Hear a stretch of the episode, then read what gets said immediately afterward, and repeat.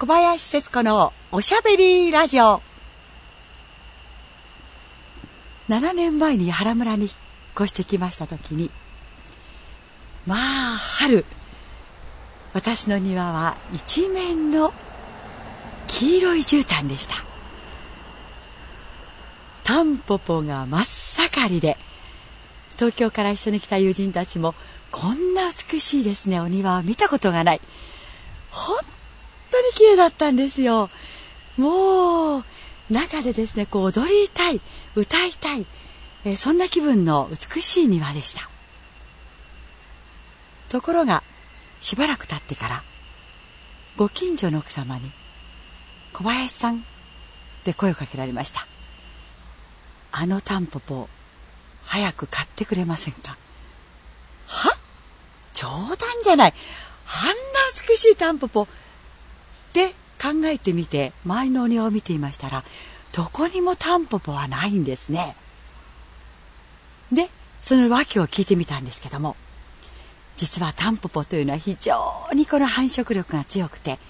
タンポポがこの綿毛になってそして本当に自分の庭だけならいいんですけどもよそのお宅のお庭までですね、えー、進出していくというか広がっていってそのお庭全体がいつかタンポポになってしまうんだそうです。でせっかくその園芸を楽しんでいる方たちにとってはとんでもないというタンポポにこの綿毛になる前に飛ばない前に種がぜひ買ってくれという要望だったわけですね。正直言ってがっくりときました。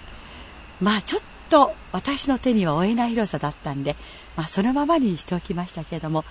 あ今ももうタンポポの綿毛がいけないとね。うちに怒られちゃうかもしれない。でも手に負えないんですよ。広すぎて。どなたかタンポポ街に来ていただけませんでしょうか。とてもその気にはなれないと思います。この美しいタンポポ。綿毛になったタンポポもあまりにも美しくて私は手を下せませんけれども。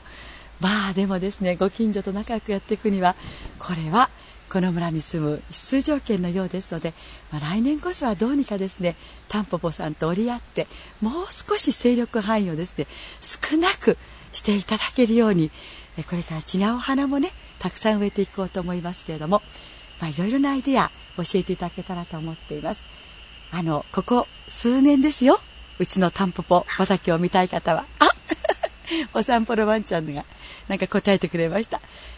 それではまた。はい。お会いしましょう。